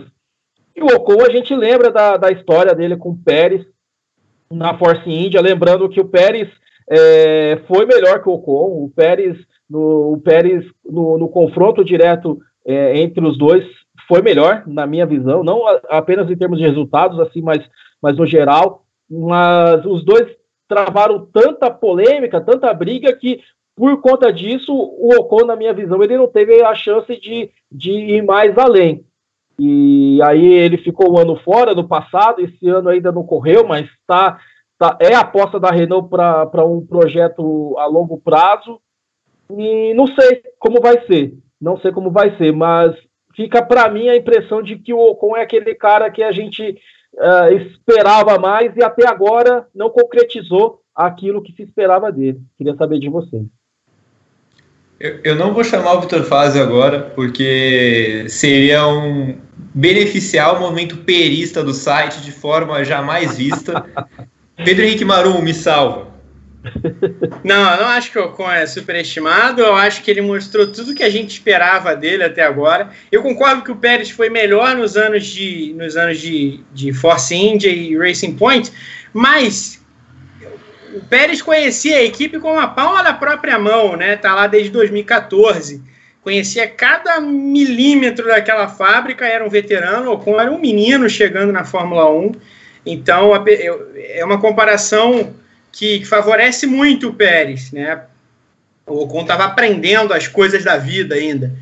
É, e acho que ele foi muito. Aquele pega. O fato dele ter irritado o Verstappen daquele jeito no Brasil em 2018, aquilo é fantástico. Aquela corrida é fantástica. Aquela ultrapassagem dele é, é um negócio fenomenal, ele ter se mantido na frente até o momento da batida. E, e, eu vejo muito futuro no Ocon. Também é, é o cara que guiou na Fórmula 1 dois, três anos só e, está começando ainda. Não, não, consigo dizer que um cara desse é superestimado. É, acho que só o tempo faz superestimar alguém, sinceramente, superestimar de verdade. Então eu, eu tenho altas expectativas para o Ocon, embora ache que ele está numa situação muito complicada na Fórmula 1. É, não só por estar na Renault, mas porque as aberturas para grandes momentos no futuro parecem cada vez menores. Mas vamos ver o que, que acontece. Vitor Fase. Eu eu tô muito pro, propenso a votar em branco nessa, porque indo na mesma linha do, do Pedro, é muito difícil falar, porque até aqui o Ocon ele ainda é visto como aquele cara que um dia ele vai se firmar na Fórmula 1 e vai mostrar o valor dele. Ele não conseguiu fazer isso na, na Force India, ele não conseguiu ter nenhuma chance na Mercedes e agora ele está indo para a Renault. Eu não acho que ele é o cara capaz de carregar a Renault no colo e transformar a Renault numa equipe de ponta. Até porque acho que ninguém teria essa capacidade, falando a verdade, se nem o Ricardo conseguiu. Eu acredito que ele é um cara que vai se tornar respeitado na Fórmula 1 no futuro, mas eu não vejo ele como um futuro supercampeão. Comparando, por exemplo, com gente como o Verstappen e o Leclerc, que são caras que a gente aponta como os caras do futuro da Fórmula 1, caras que a gente imagina passando anos e anos a fio, lutando um contra o outro pela, pela, pelas vitórias, por títulos, eu não vejo o Ocon nesse mesmo patamar. Então, por esse ponto de vista, talvez dê para dizer que o Ocon é superestimado, porque o Ocon não é o Verstappen, o Ocon não é o Leclerc, eu imagino. Mas o Ocon é sem dúvida um grande piloto, um piloto que acredito que merece o seu espaço na Fórmula 1. Bom, eu vou fazer uma defesa ao Ocon aqui, né? É, como a maioria sabe, eu gosto muito de acompanhar categorias de base. E, e a geração da Fórmula 3 que o Ocon foi campeão era a melhor geração que a Fórmula 3 teve em muito tempo. Tanto que o Ocon vence o Verstappen. É um dos adversários que ele deixa para trás. Entre outros, o Blomqvist, o Lucas Auer, o Rosenquist. Enfim, era uma geração muito forte. É, e o Ocon deixou todo mundo para trás e foi campeão eu acho muito pesado colocar em cima dele o fato dele ter ficado fora do grid é, e de estar agora na Renault. É, se a gente imaginar numa outra equipe, eu, eu, na verdade eu acho que o Pérez foi melhor que o Ocon porque ele conseguiu capitalizar os resultados. Mas se me perguntassem quem me encheu mais os olhos, eu diria que foi o Ocon, porque ele classificava melhor que o Pérez quase sempre. Ele, era, ele fazia ultrapassagens mais do que o Pérez, mas o Pérez tinha aquele negócio de ser um cara muito estratégico, é, e de pontuar muito. E aí não é demérito nenhum dele, é só um estilo de piloto diferente é, do outro. Eu acho que numa equipe estabelecida e que não precisasse ficar atrás de migalhas de dinheiro e coisa e tal, os dois poderiam ter ficado juntos, mesmo com uma relação muito complicada. É, mas a Force India estava à beira da morte, é, tanto que recorre ao dinheiro do Stroll logo depois. É, e o Pérez, bem ou mal, era o cara que bancava a equipe. Né? Naquela época, a Force India já estava com o dono preso. Né? Então, se não fosse o dinheiro do Pérez, a Force India nem existiria. E depois o dinheiro do Stroll, que virou Racing Point e tal. Mas eu acho o Ocon muito bom piloto. E eu vou ser muito polêmico aqui. Eu acho sim que o Verstappen é melhor do que o Ocon. Mas eu não acho que o Leclerc seja melhor do que o Ocon. Eu acho que o Leclerc tem uma perspectiva de carreira melhor porque ele está na Ferrari. E eu, não, eu não sei se o Ocon vai chegar um dia na Mercedes. Mas tecnicamente, eu não acho que o Leclerc seja melhor do que o Ocon. Algum de vocês concorda ou viajei? Eu te pergunto, quem é Eu melhor, concordo. Ocon ou Russell? Ocon. Pra mim, De Ocon. longe. De É. longe. Eu Aí, aí- aí- aí entra a pergunta, né? Por que a Mercedes, então, é, ao que tudo se desenha, é, tem essa preferência para o Russell ser esse cara do futuro em relação ao Ocon? Então, eu coloco dois pontos. Primeiro que o o Russell é, é- ele é inferior ao Hamilton e o Hamilton vai continuar na equipe por alguns anos. Na mesma linha de que a Mercedes prefere o Bottas ao Ocon, ela prefere o Russell ao Ocon para mim nesse sentido. Ele vai garantir o campeonato de construtores e não vai incomodar o Hamilton. É, e tem o fato, o fato dele ser britânico também, isso ajuda. Assim, É, é- é não, é, não é 100%, mas assim como o fato do Ocon ser francês ajudou ele a chegar na Renault, o fato do Russell ser britânico ajuda ele nessa disputa. O que você acha, Pedro?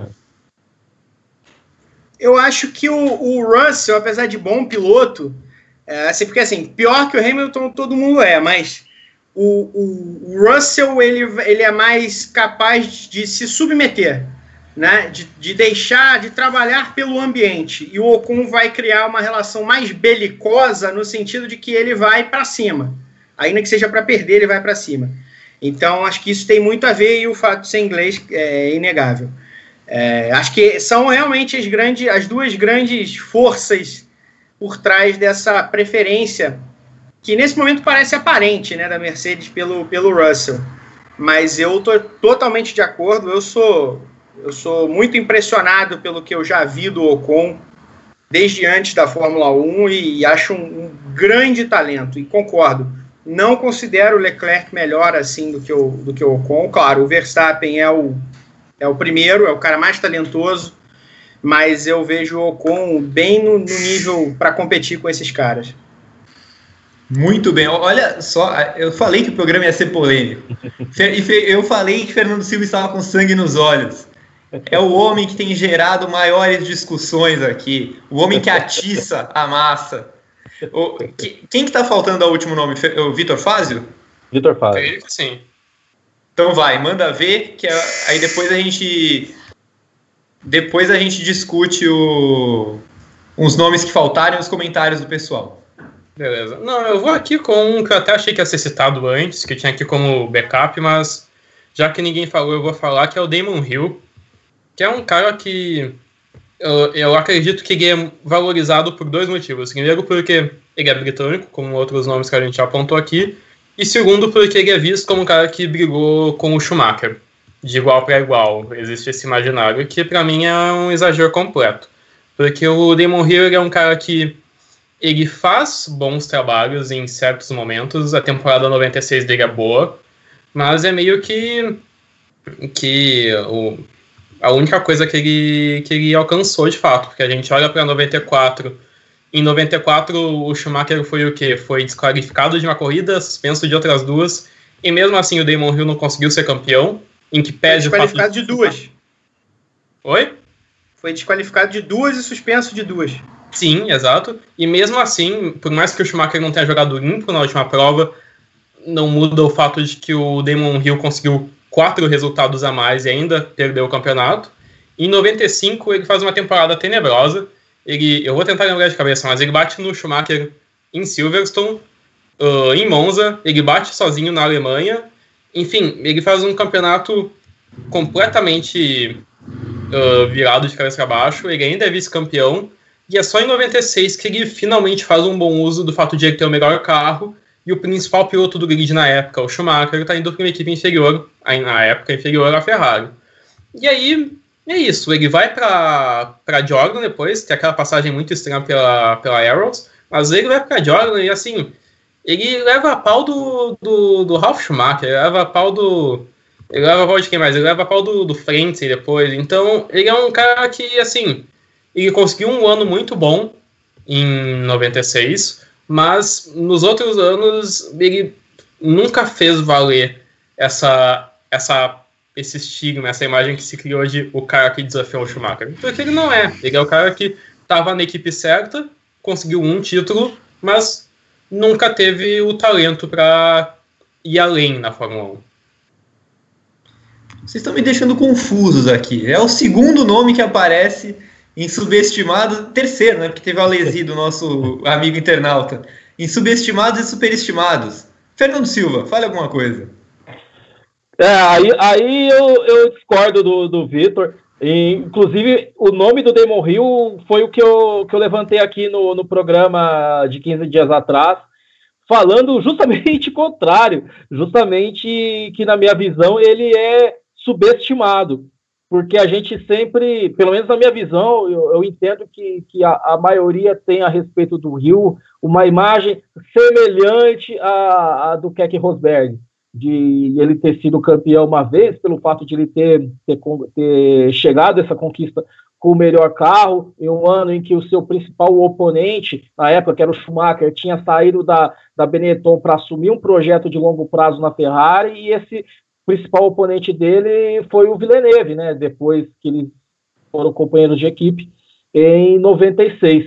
O Rio, claro, ele não vai sentar à mesa com os grandes da Fórmula 1 e se a gente colocar no mesmo patamar de pilotos que conquistaram somente um título da história recente, se a gente lembrar de Mansell, se a gente lembrar de Button, eu acho que até que a carreira do, do, do Damon Hill tem alguma coisa um pouco parecida com a do Jenson Button, mas assim, ele não come na mesma mesa, por exemplo, do Nico Rosberg. O Rosberg teve uma campanha para chegar ao título muito melhor que a do Damon Hill. Mas o Damon Hill, na minha visão, ele teve uma carreira muito honesta, né? Ele teve algumas grandes corridas no currículo. Se a gente lembrar, por exemplo, do GP do Japão de 94, aquela corrida na chuva, que teve talvez a atuação mais incrível da carreira dele, ah, sem contar a campanha toda de 96, que foi uma campanha de um campeão do mundo. A gente vai, vai lembrar, ah, o cara tinha o melhor carro, mas quais os campeões que não tiveram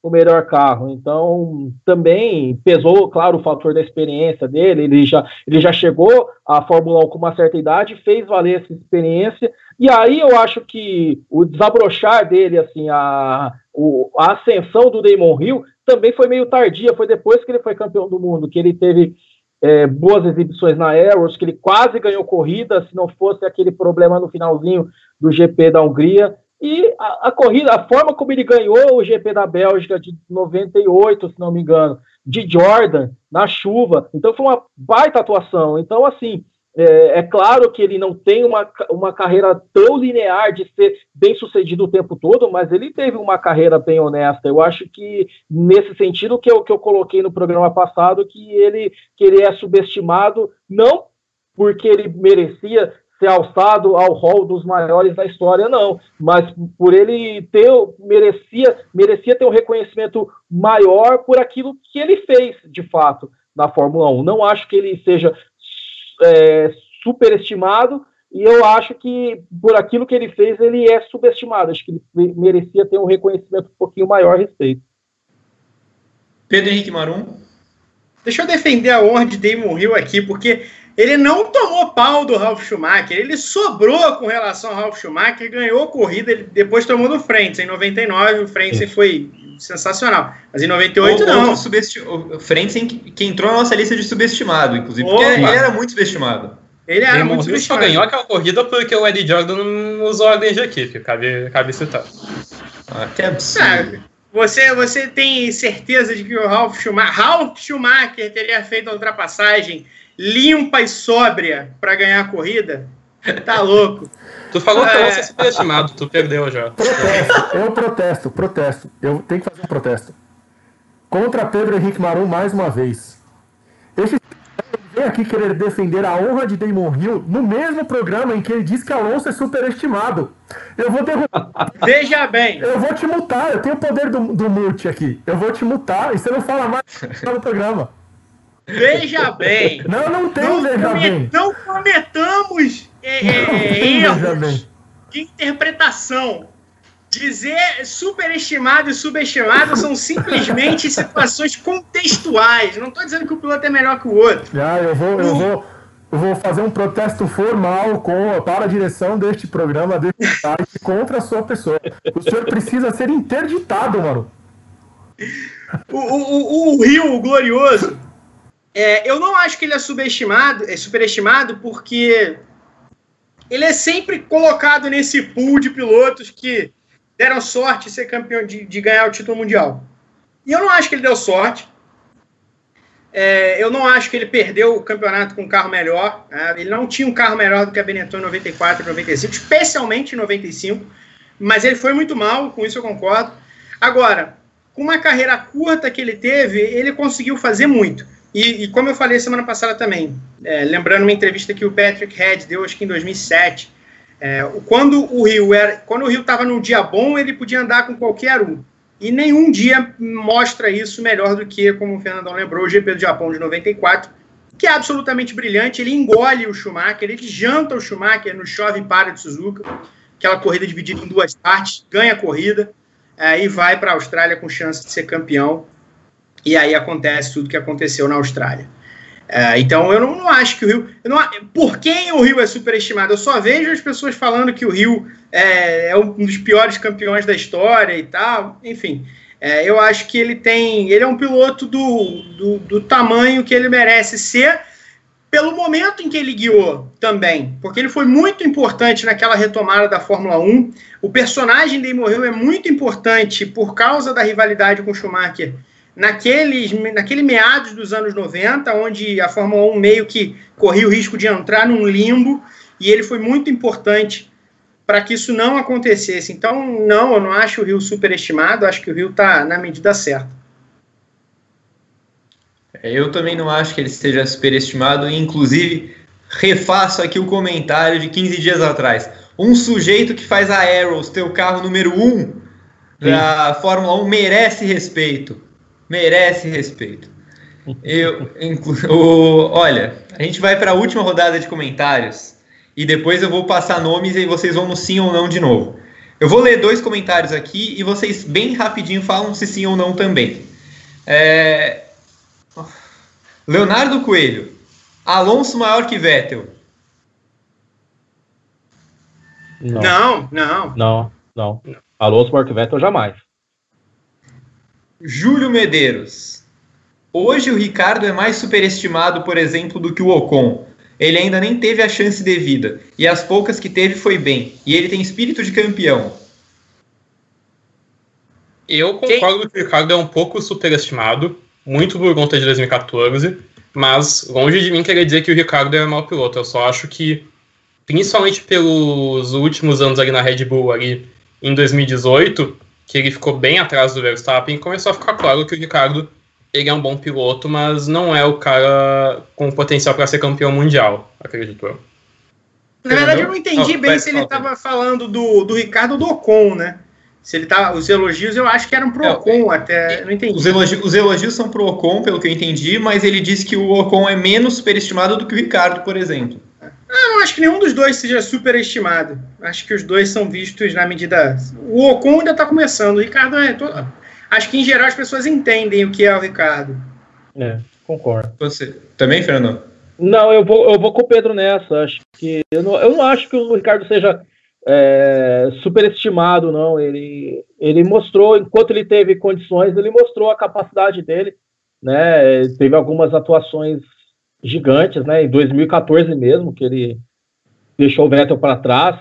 É, 2018, o GP de Mônaco, tudo. Assim, ele não teve condições é, ser competitivo o tempo todo. É, é, curioso que 2018 ele teve um ano que ele ganhou o Mônaco, mas ao mesmo tempo foi um ano muito terrível, muito ruim e quebrou muito. Então, assim, ele não teve, não teve condição de, de, de equipamento para mostrar a capacidade dele. E ano passado foi o que a gente viu mas assim, em, em, algumas corridas, GP do Canadá, GP da Itália, mostrou que o, a capacidade dele continua lá. Eu estou muito, eu tô muito esperançoso de que ele na McLaren ele vai conseguir fazer um trabalho muito bom, tendo motor Mercedes ano que vem, tudo. Acho que tô bem, tô bem na expectativa conhecendo do Ricardo, mas não acho que ele seja superestimado, não. Acho que ele ele está bem equilibrado em termos assim, de avaliação e tudo mais. Eu não acho que ele seja além do que do que em termos de nível e tudo mais, não acho que seja para tanto, não. Muito bem. Ó, agora eu separei aqui, é, eu separei vários, mas vocês já citaram um monte deles. sobraram oito nomes. Eu já estou deixando bem claro que eu não acho que eles sejam superestimados obrigatoriamente. São nomes que aparecem em algumas listas. Aí eu fui, eu fui coletando e eu quero saber se vocês acham que sim ou que não. Vamos lá. É, vamos fazer assim, na, vamos fazer por ordem alfabética, tá? Fernandão, Pedro e Vitor. Vocês só falam sim ou não. E se vocês quiserem falar mais, levantem o dedo, por favor, para a gente não se perder aqui. Começa com o Fernandão, então. Olivier Panis. Eu não acho que seja superestimado, não. Tá na, na medida certa aí. Também acho que não. Assina embaixo, é um cara que tem o reconhecimento que merece. Yarno Trulli. Nossa. Cara, não, assim, ele é meio folclórico, né?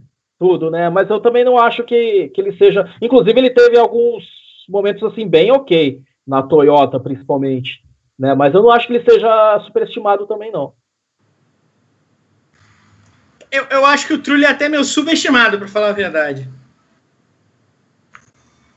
Eu tenho a sensação de que o Trulli. Sei lá, eu nunca vi alguém falar bem do Trulli. Eu, então eu não acho que ele é superestimado. Ele é um cara que todo mundo fala para falar que ele levou pau do Alonso, que ele não fez nada na Toyota, que foi para Lotus barra Caterham, levou o pau do Kovalainen, então acho que ninguém elogia o Trulli.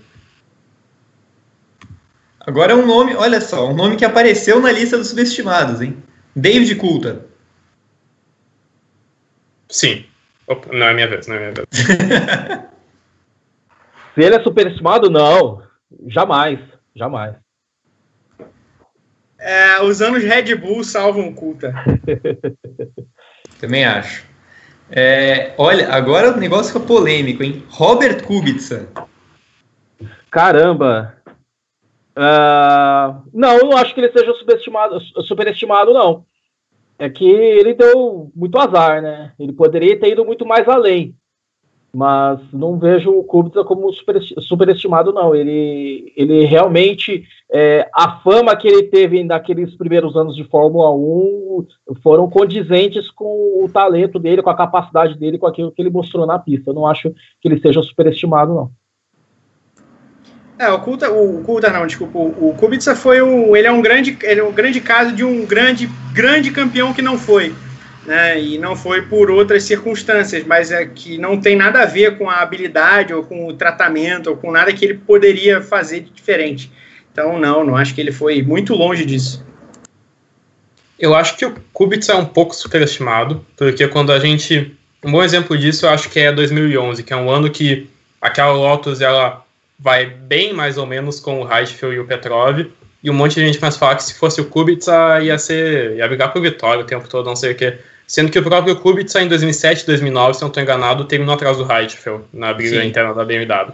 Então, o Kubica é um cara que certamente podia ter ido além, poderia ter brigado por um título se tivesse o carro certo na hora certa, mas eu não acho que ele é um piloto no mesmo patamar do Alonso, do Vettel e, obviamente, não do Hamilton. Do. É. Eu vou até comentar sobre o Kubica. É, eu acho também que ele não está no patamar dos três, como muita gente fala, mas eu acho que ele seria fatalmente campeão mundial se ele tivesse continuado a trajetória normal da carreira dele. É, e só queria acrescentar que eu defendi aqui o Heidfeld como subestimado naquele programa de duas semanas atrás, que era um piloto extremamente competitivo que bateu na carreira, por exemplo, o Kubica e o Raikkonen. É, vamos lá. Mark Webber. Não, também não acho o Weber superestimado, não, meu rei. É, eu, eu acho um pouco. Eu é, acho que tem uma imagem, por incrível que pareça, acho que para o público geral, não para quem acompanha tão de perto como a gente, mas o, o, público geral tem uma imagem de um, de um Mark Webber melhor do que ele foi, eu acredito. Vitor? Olha, eu não. Eu vou seguir um pouco a linha do que eu já disse sobre o Trulli. Eu não acho. Eu nunca vi alguém falar muito bem do Weber. Ele é um cara que podia ter sido campeão em 2010 se ele não tivesse resolvido andar de bicicleta. Mas, fora isso, ele é o cara que todo mundo sabe que ele era muito pior que, muito pior que o Vettel. Ele é um cara que, quando muito, ele era um bom escudeiro. Era isso. Então, Bião é, o, é a fama que ele merece, eu acho. Muito bem. Uh, Mika Hakkinen. Eu sabia que esse nome ia entrar. Mas, cara, não, jamais, jamais. Mika Hakkinen foi um baita piloto.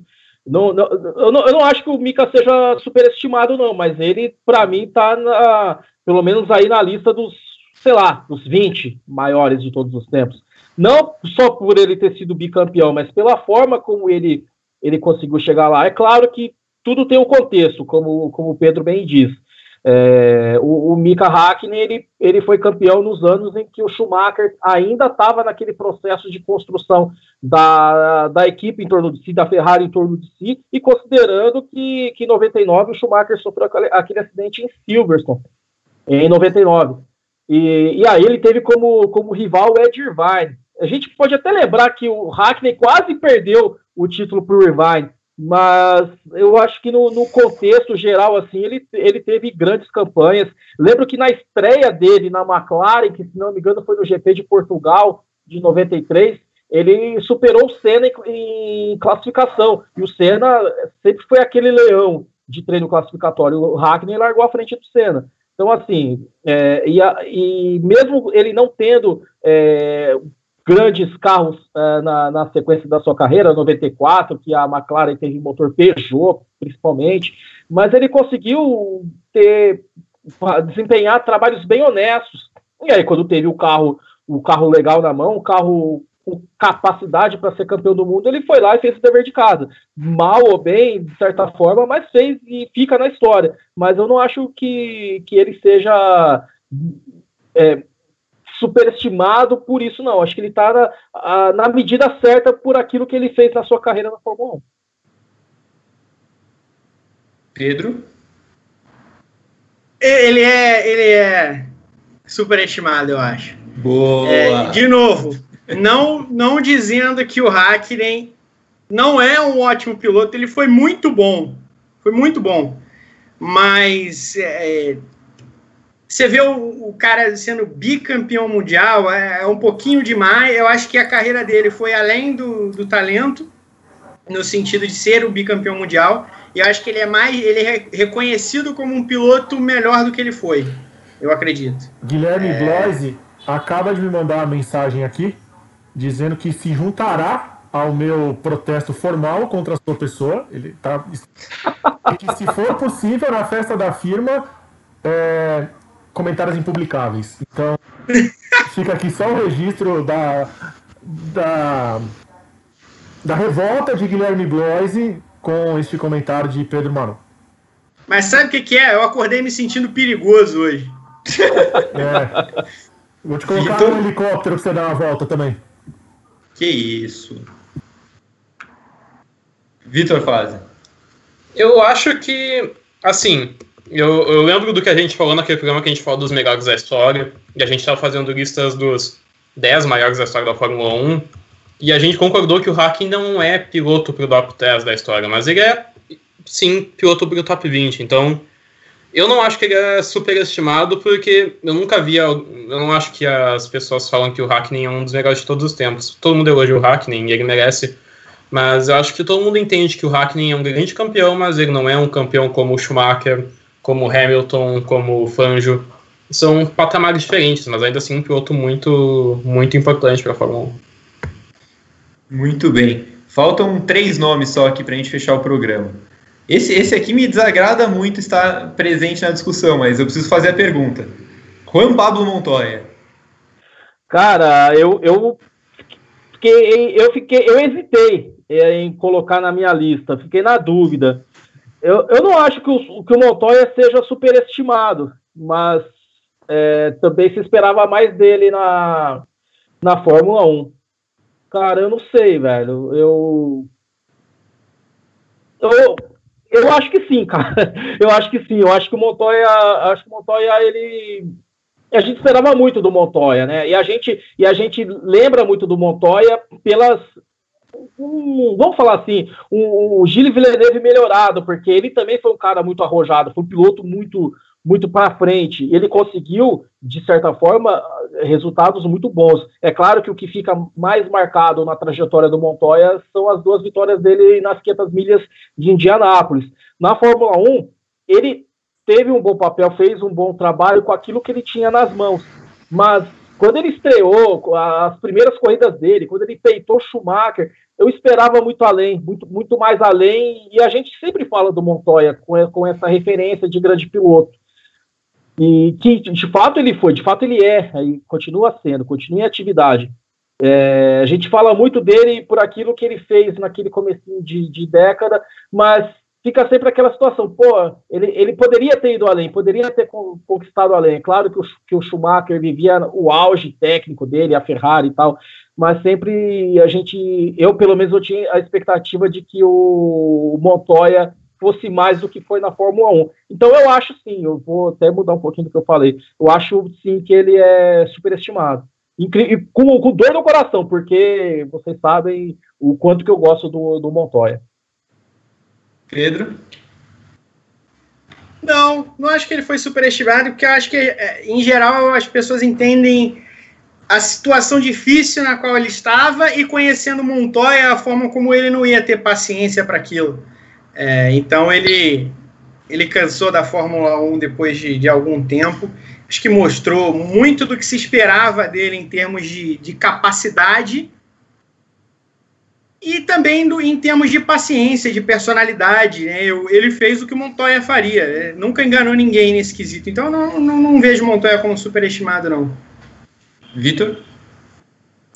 Acho que o, eu acho que o Montoya é um pouco superestimado, porque, claro, é um grande piloto, fez uma trajetória muito, muito digna de aplausos nos Estados Unidos, na Fórmula 1 ele teve bons momentos, mas ele nunca foi um piloto tão constante assim. Ele não é o cara que poderia bater o Schumacher, por exemplo. Ele chegou perto, mas para isso o Raikkonen era um nome muito melhor. Como, apesar de não ter conseguido também superar o Schumacher. Então, eu acho que o Montoya ele é um piloto muito bom, mas não merece ser lembrado como ah, o cara que, que tirou o Schumacher do sério, como acontece muito por causa daquela ultrapassagem sobre o Schumacher no Brasil em 2001. Esses momentos aconteciam, mas no longo prazo o, Montoya simplesmente não tinha o gás para ser um cara capaz de amedrontar o Schumacher. Muito bem. Olha, acho, vamos nos encaminhando para o final deste programa maravilhoso, porque o, a gente nem percebe, mas o tempo passa, o programa está quilométrico. Eu queria saber, antes, é, se vocês têm algum recado final, e Rodrigo Berton, se o Rodrigo Berton tem algum recado final. Eu tenho sim. Fica para todo mundo que está acompanhando o Padocast em todas as suas plataformas, ou ao vivo aqui no Facebook, ou no feed da Central 3, ou no, no seu agregador favorito da Podosfera. É, para você acompanhar é, tudo que a gente produz na faixa nobre do Grande Prêmio às 8 horas nas diversas plataformas. No YouTube hoje estreia um reporte sobre os invasores de pistas. Não, torcida sobre seres que resolvem atrapalhar as corridas. É, amanhã tem repeteco do GP às 10, no sábado também, domingo mais um reporte. No Dailymotion, sempre às 10 da manhã, o GP às 10. É, vai me ajudando aí, que é muito conteúdo e eu vou me perdendo. É, fica aqui com ah. o, o clube de membros do, do YouTube Isso. TV estreou ontem. Importante. Agora você pode fazer parte do clubinho do Grande Prêmio, onde com uma contribuição mensal em três planos que você pode escolher, você recebe benefícios, pode participar dos nossos programas. Então, um clube, um membro lá do clube vai participar de uma edição aqui no Padocast no futuro. Então, é, são benefícios que só os membros terão. Então fica aqui o convite.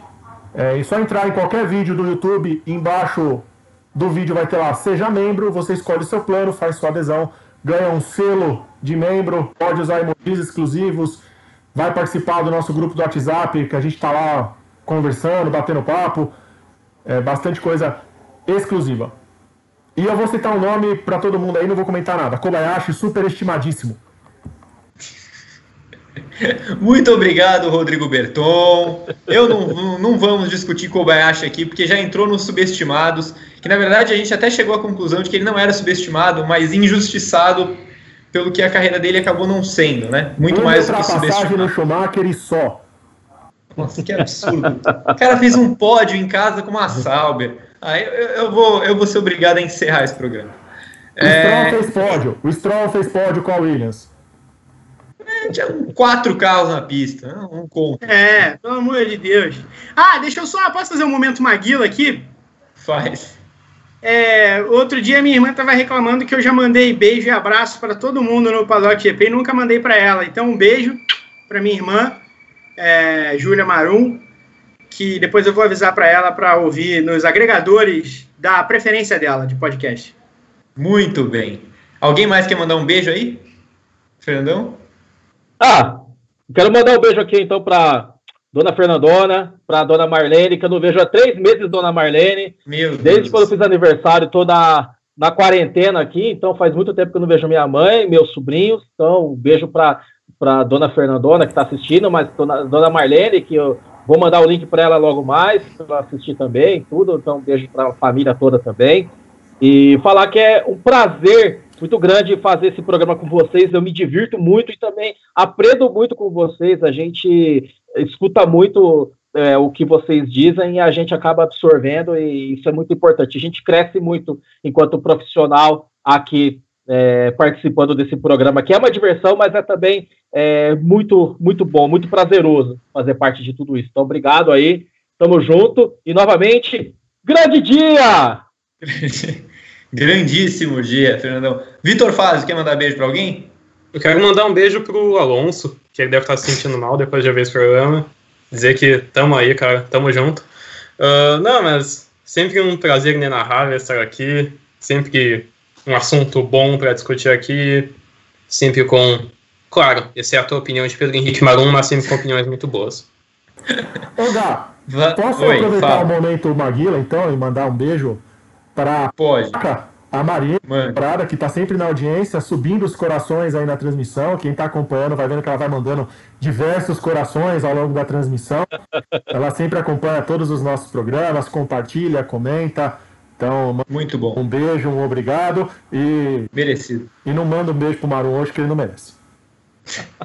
Muito bem. Este foi o Padocast número 66, cheio de polêmica. Agradeço de novo Pedro Henrique Marum, Fernando Silva, Vitor Fazio, Rodrigo Berton. Foi muito, muito bom. Vocês participaram do programa hoje, tivemos vários comentários, muito legal. Semana que vem, 11 da manhã, mesmo horário, quinta-feira, com Felipe Noronha. O Padocast está de volta. Tá bom? Abraços e tchau.